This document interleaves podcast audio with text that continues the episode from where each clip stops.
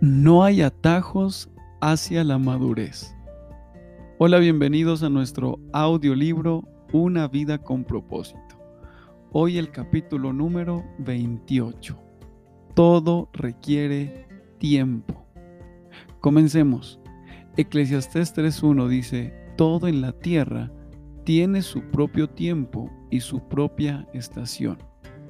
Filipenses 1.6 Estoy seguro de que Dios, que comenzó la buena obra dentro de ustedes, les seguirá ayudando a crecer en su gracia hasta que su labor dentro de ustedes sea finalmente acabada en ese día cuando Jesucristo regrese.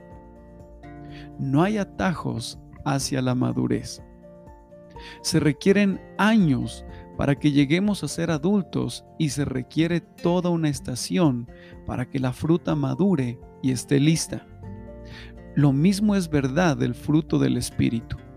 El desarrollo de un carácter semejante al de Cristo no puede ser apresurado. El crecimiento espiritual, como el crecimiento físico, requiere tiempo. Cuando trata de madurar una fruta rápidamente, pierde su sabor. En los Estados Unidos, los tomates usualmente se recogen verdes para que no se magullen cuando son transportados a los mercados. Después, antes de ser vendidos, estos tomates verdes son rociados con dióxido de carbono para hacerlos rojos instantáneamente. Los tomates rociados con el gas son comestibles, pero no se comparan en nada al sabor de un tomate que maduró en la rama, porque se le dejó que madurara lentamente. Mientras que a nosotros nos pregunta qué nos preocupa qué tan rápido crecemos, a Dios le interesa qué tan fuerte crecemos. Dios ve nuestras vidas desde y para la eternidad y por tanto nunca tiene prisa. Lane Adams una vez comparó el proceso del crecimiento espiritual a la estrategia que usaron las fuerzas aliadas en la Segunda Guerra Mundial para liberar las islas del Pacífico Sur.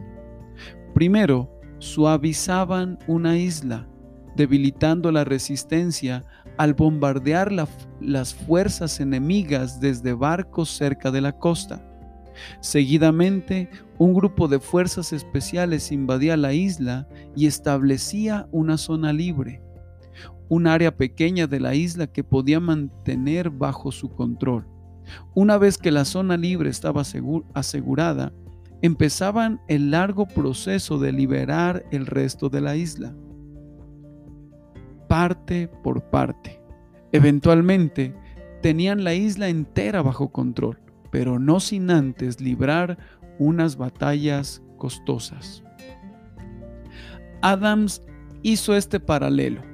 Antes de que Cristo invada nuestras vidas por medio de la conversión, a veces Él tiene que suavizarnos al permitir problemas que no podemos controlar. Aunque algunos abren sus vidas a Cristo la primera vez que les llama a la puerta, la mayoría de nosotros nos resistimos y nos ponemos a la defensiva. Nuestra experiencia de preconversión es Jesús diciendo, He aquí, estoy a la puerta bombardeándote. En el instante en que se abre a Cristo, Dios obtiene una zona libre en su vida.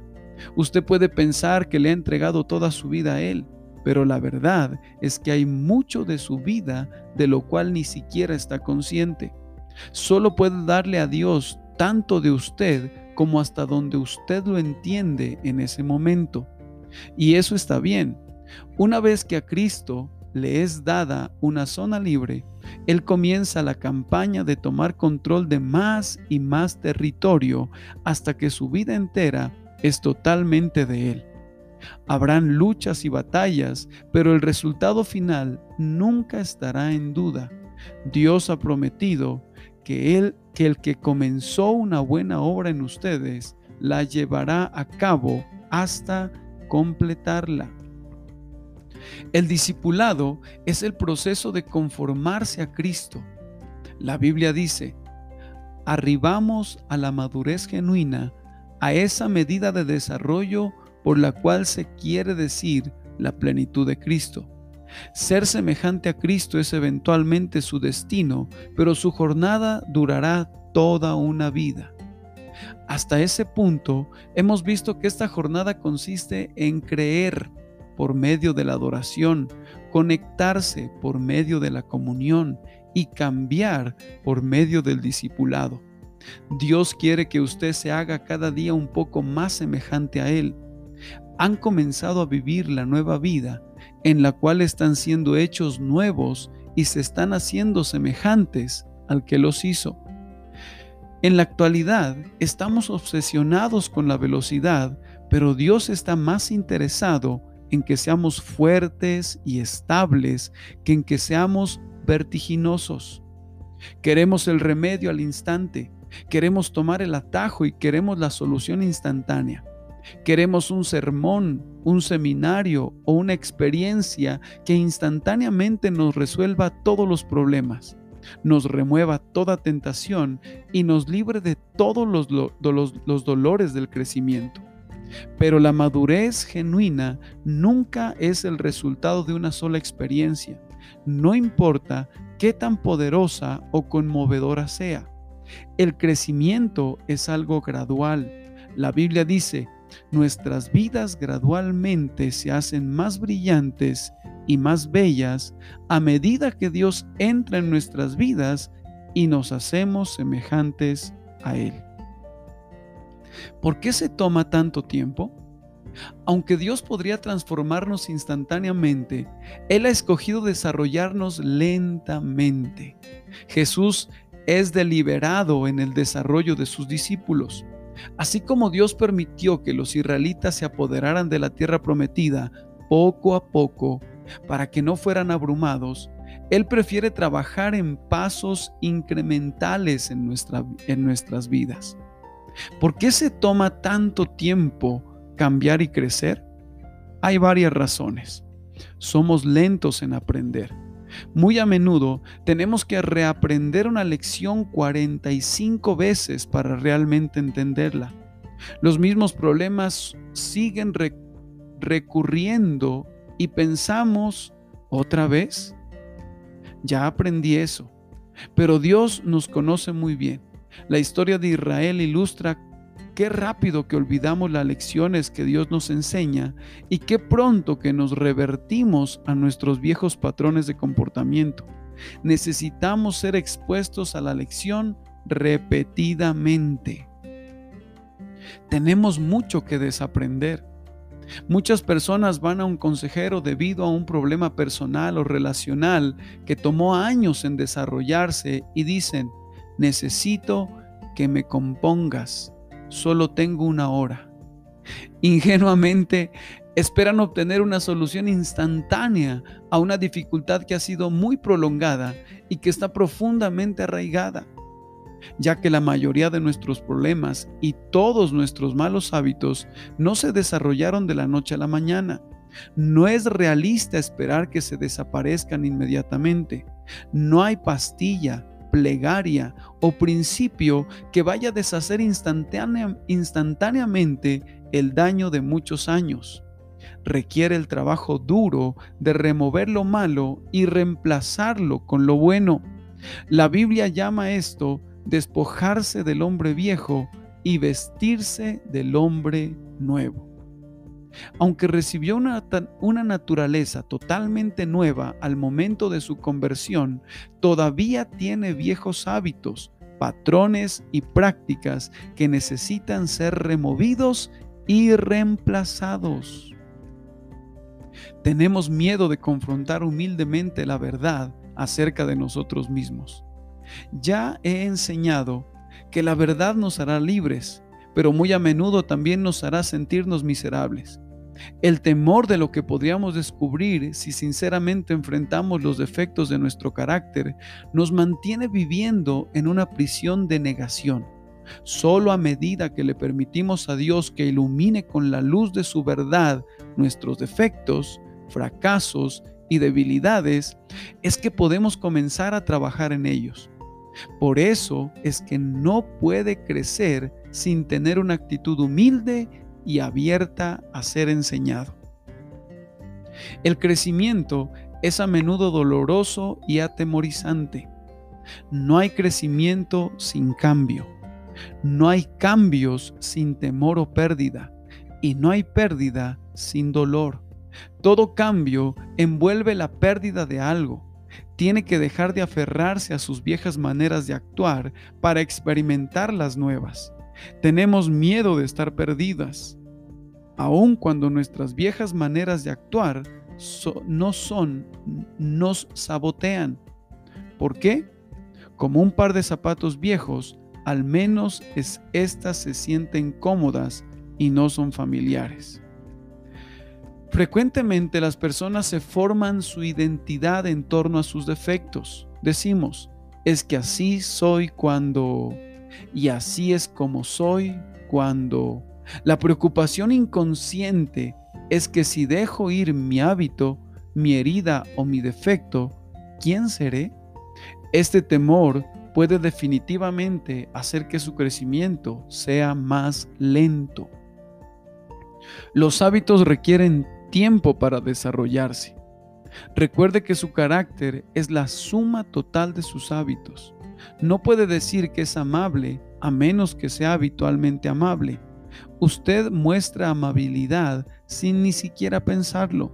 No puede decir que tiene integridad a menos que sea su hábito ser siempre honesto.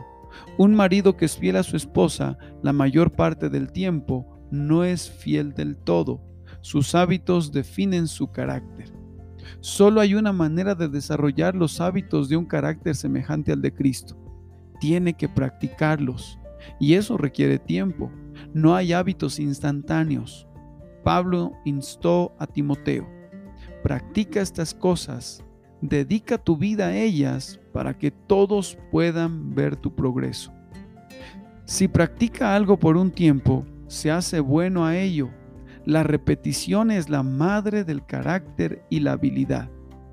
Estos hábitos formadores de carácter son llamados frecuentemente disciplinas espirituales.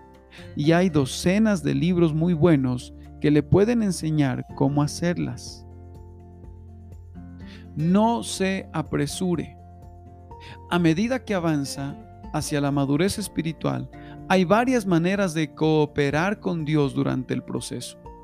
Crea que Dios está trabajando en su vida aun cuando no lo sienta.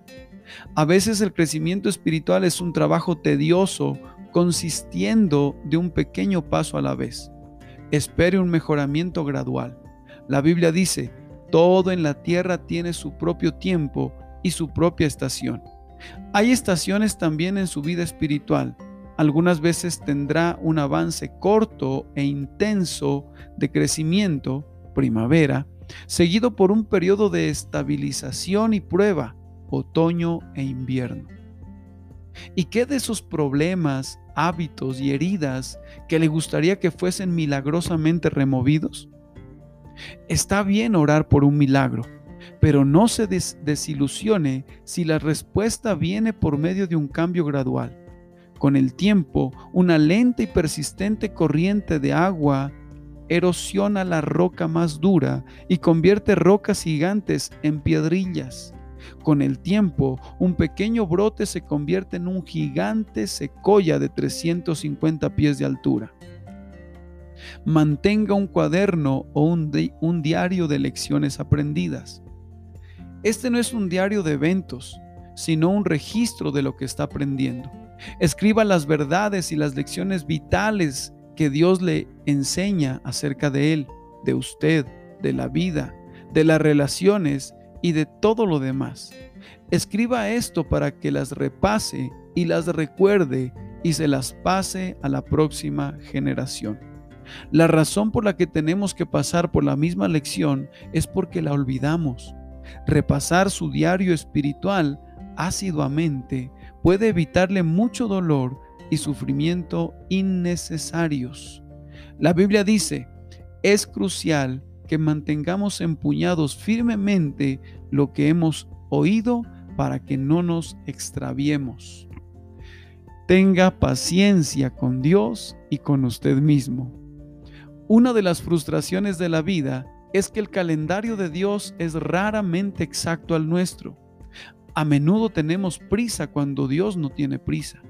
Puede que se sienta frustrado con el progreso aparentemente lento que está haciendo en la vida.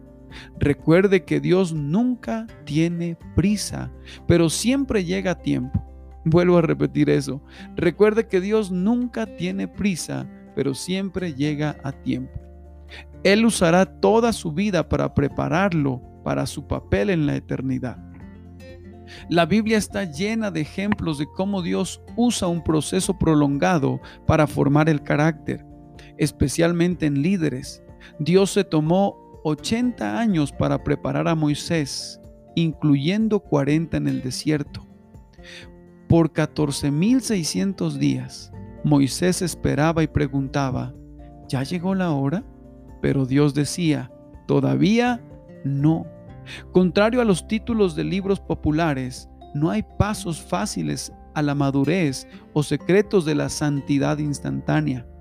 Cuando Dios quiere hacer un hongo, lo hace de la noche a la mañana, pero cuando quiere hacer un roble gigante, se toma 100 años. Grandes almas son crecidas mediante luchas y tormentas y temporadas de sufrimiento. Sea paciente con el proceso. Santiago aconsejó, no traten de salirse de nada prematuramente. Dejen que haga su obra para que maduren y lleguen a estar bien desarrollados. No se desanime. Cuando Habacuc se puso deprimido porque pensaba que Dios no estaba actuando lo suficientemente rápido, Dios tenía esto que decir. Estas cosas que planeo no ocurrirán inmediatamente, lentamente, consistentemente y seguramente el tiempo se aproxima cuando la visión será cumplida. Si parece lenta, no te desesperes, porque estas cosas tendrán que ocurrir. Solo sé paciente, no se retrasarán un solo día. Experimentar un retraso no quiere decir que Dios dice que no. Recuerde cuánto ha progresado, no solo cuánto le falta. Todavía no está donde quiere estar, pero tampoco está donde solía estar. Hace años la gente se prendía en la ropa un botón muy popular con las siglas PFTPDNHTCT. Esto quería decir, por favor, ten paciencia. Dios no ha, no ha terminado contigo todavía. Dios no ha terminado con usted tampoco. Así que siga avanzando. Incluso hasta el insignificante caracol subió a bordo del arca solo porque perseveró.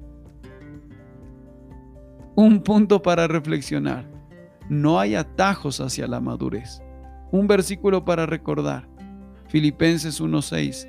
Dios comenzó a hacer un buen trabajo en ustedes y estoy seguro que lo continuará hasta que sea acabado cuando Jesús regrese. Una pregunta para considerar. ¿En qué área de mi crecimiento espiritual necesito ser más paciente y persistente? Un capítulo de gran bendición. Sé que estos capítulos están bendiciendo muchísimo su vida. Si lo están haciendo, no te olvides de suscribirte a nuestro canal y muy importante, que dejes tus comentarios.